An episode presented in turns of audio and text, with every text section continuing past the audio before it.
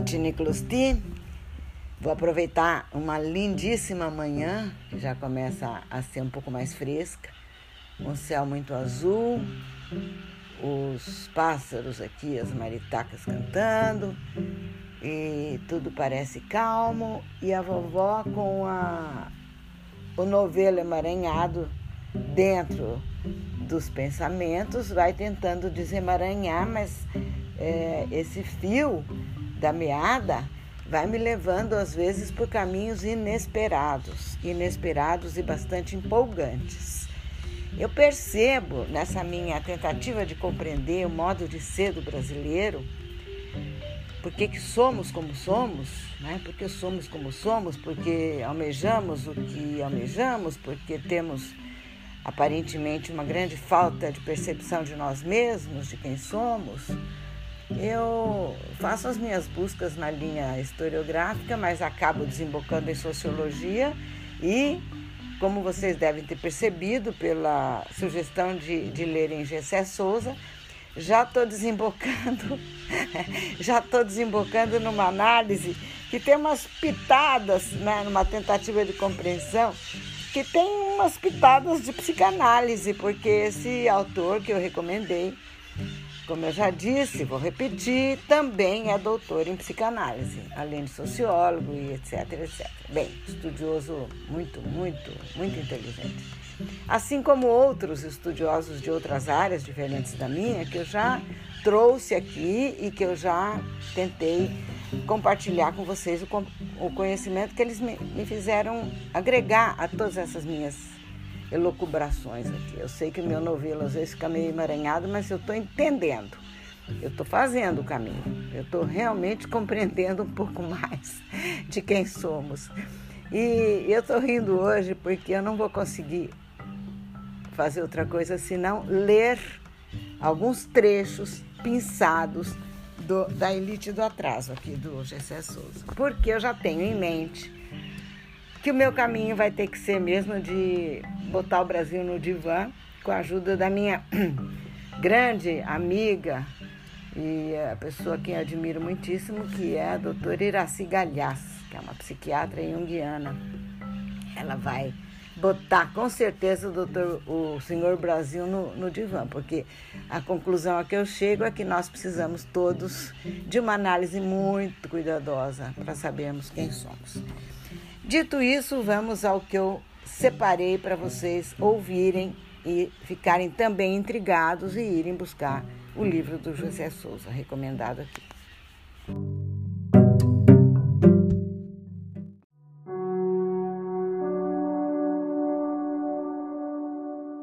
Eu vou repetir que se trata da, de uma edição da editora Leia, Gessé Souza, a elite do atraso, da escravidão à Lava Jato. Esse é o nome do livro. Então você vê que ele vai lá no passado e vem até as questões mais intrigantes do nosso presente. Na página 42 da edição que eu sugeri, tem escrito o seguinte: abre aspas. As bases dessa empreitada seriam, no aspecto econômico, a agricultura da monocultura baseada no trabalho escravo, e no aspecto social, a família patriarcal fundada na união do português e da mulher índia. Fecha aspas. Por que, que eu trouxe isso aqui? Porque em episódios anteriores eu falei dessa, né, dos agregados do senhor de engenho. E o, o, o, propósito é entender um pouco dessa força, dessa autoridade patriarcal. Por isso é que eu trouxe esse trecho. Liguem isso com o que eu disse em episódios anteriores. Continuando, abrindo aspas novamente. A família patriarcal reunia em si toda a sociedade, não só o elemento dominante, formado pelo senhor e sua família nuclear, mas também os elementos intermediários, constituídos pelo enorme número de bastardos e dependentes, além da base de escravos domésticos e, na última escala da hierarquia, os escravos da lavoura. Embora todos os sistemas escravistas guardem semelhanças entre si, Freire pensa a escravidão brasileira como uma mistura da escravidão semi-industrial das plantations típicas do continente americano com a escravidão familiar e sexual moura e muçulmana. Fecha aspas. Vou fazer um comentário aqui. É, ele está se referindo a uma inquietação que ele próprio teve a respeito da forma como se estruturou a família patriarcal, né? E com a ajuda do Gilberto Freire, que ele cita, e que eu já li também algumas coisas do Gilberto Freire para vocês, ele vai desvendando esse nó do, do, do cotiniclosticlosmene dele, né? Cada um tem o seu. E para mim isso aqui também faz muito sentido, porque eu estou intrigada com a nossa capacidade de sujeição ao que vem de fora. Tá? Então, é, quando ele comenta o livro do Gilberto Freire, chamado Novo Mundo nos Trópicos, prestem atenção nessa questão dos trópicos, da nossa realidade é, subequatorial, porque próximo, em próximos episódios eu voltarei com outro, outro tipo de abordagem, a abordagem da doutora Iraci, também falando de algumas coisas que ela observou na sociedade abaixo da, da linha do Equador. É um trabalho bem interessante que pode complementar essa análise do Gessé Souza.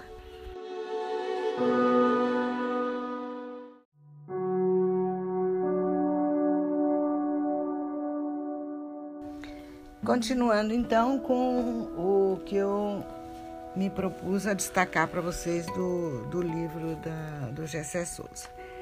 Abrindo aspas, eu vou ler. Sabemos que os portugueses, apesar de intensamente cristãos, mais do que isso até, campeões da causa da cristandade contra a causa do Islã, imitaram os árabes, os mouros, os maometanos em certas técnicas e em certos costumes assimilando deles inúmeros valores culturais.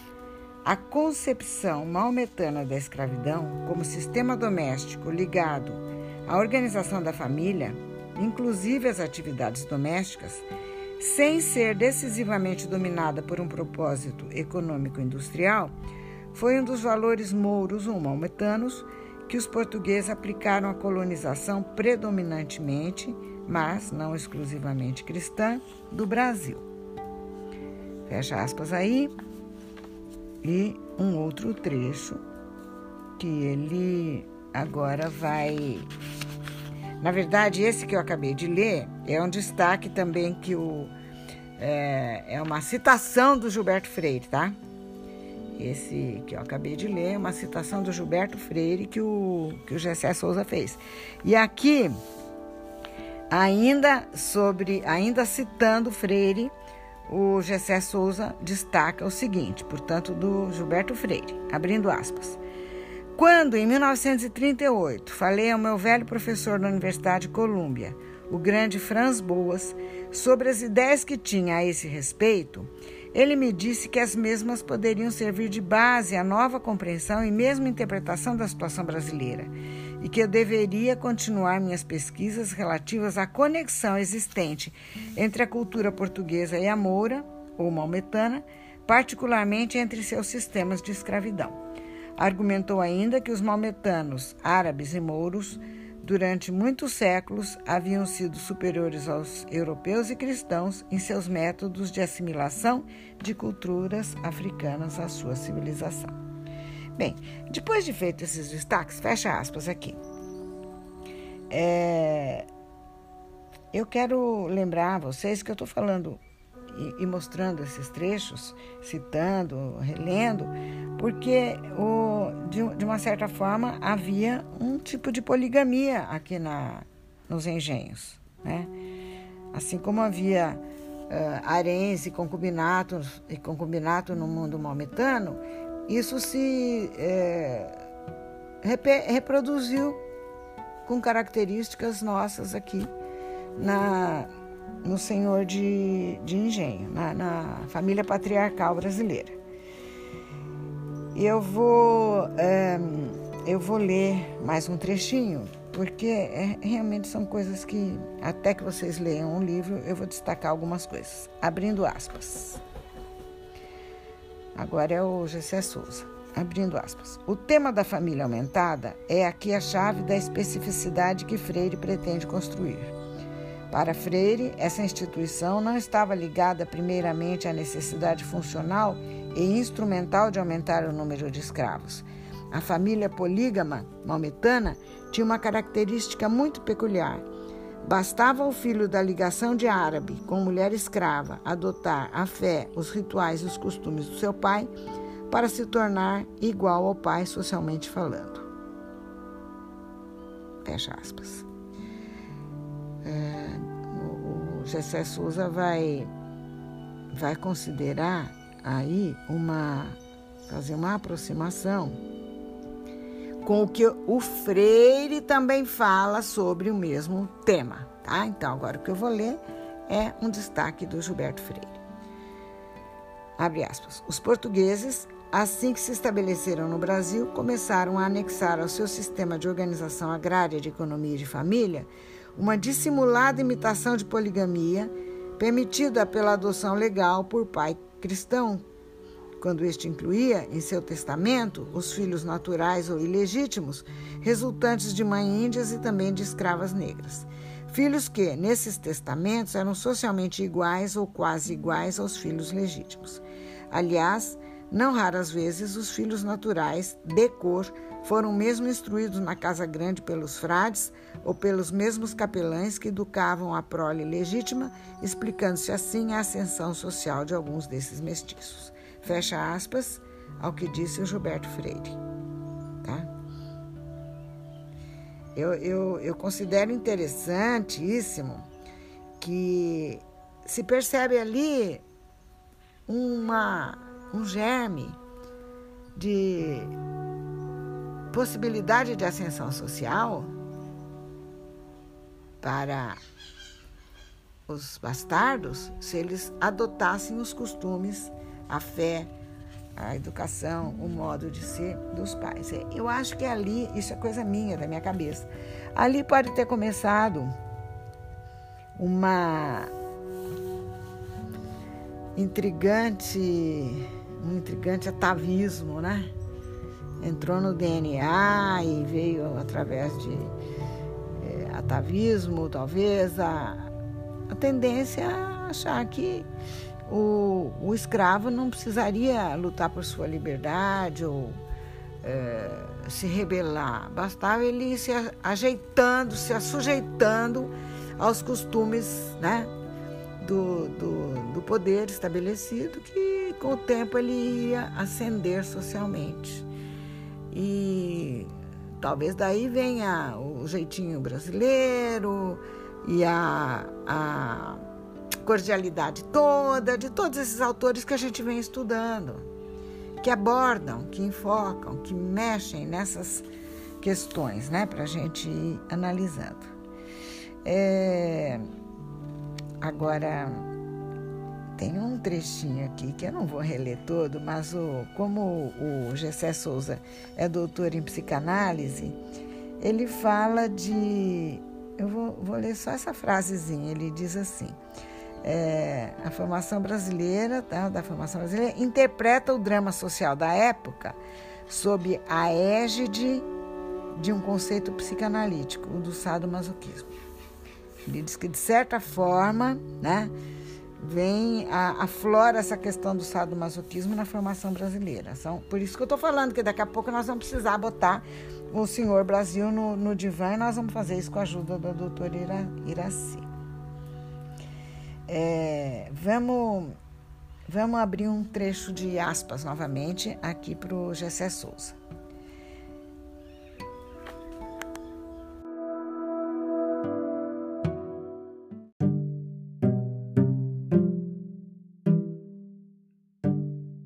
Continuando, olha que, que, que coisa muito curiosa, né? Que reflexão interessante que o Gessé Souza traz aqui de, de um de um outro estudioso, Norbert Elias, que eu vou reproduzir aqui, né? Foi uma, uma teoria sociológica que ele desenvolveu a partir de um estudo sobre o processo civilizador no Ocidente. E então ele, ele faz uma análise que também vale a pena vocês ouvirem, porque o, o Gessé Souza destaca aqui. Então, vou abrir aspas. O que Elias quer compreender antes de tudo é como surgiu historicamente o elemento mais importante e diferenciador do indivíduo moderno, como percebido por Sigmund Freud. O indivíduo que internaliza a instância da culpa moral, o superego, dentro de si mesmo, tornando ociosa, na maioria dos casos, a repressão violenta e externa das pulsões internas. Esse aprendizado exige a consideração das instituições externas que levam ao desenvolvimento do Estado moderno, que de certa forma, de certa maneira, logram se representar dentro do próprio indivíduo. Fecha aspas um pouco. É, para, para o, o, o Elias, diz o Gessé Souza, a noção de cidadania como conhecemos hoje nasce, por um lado, da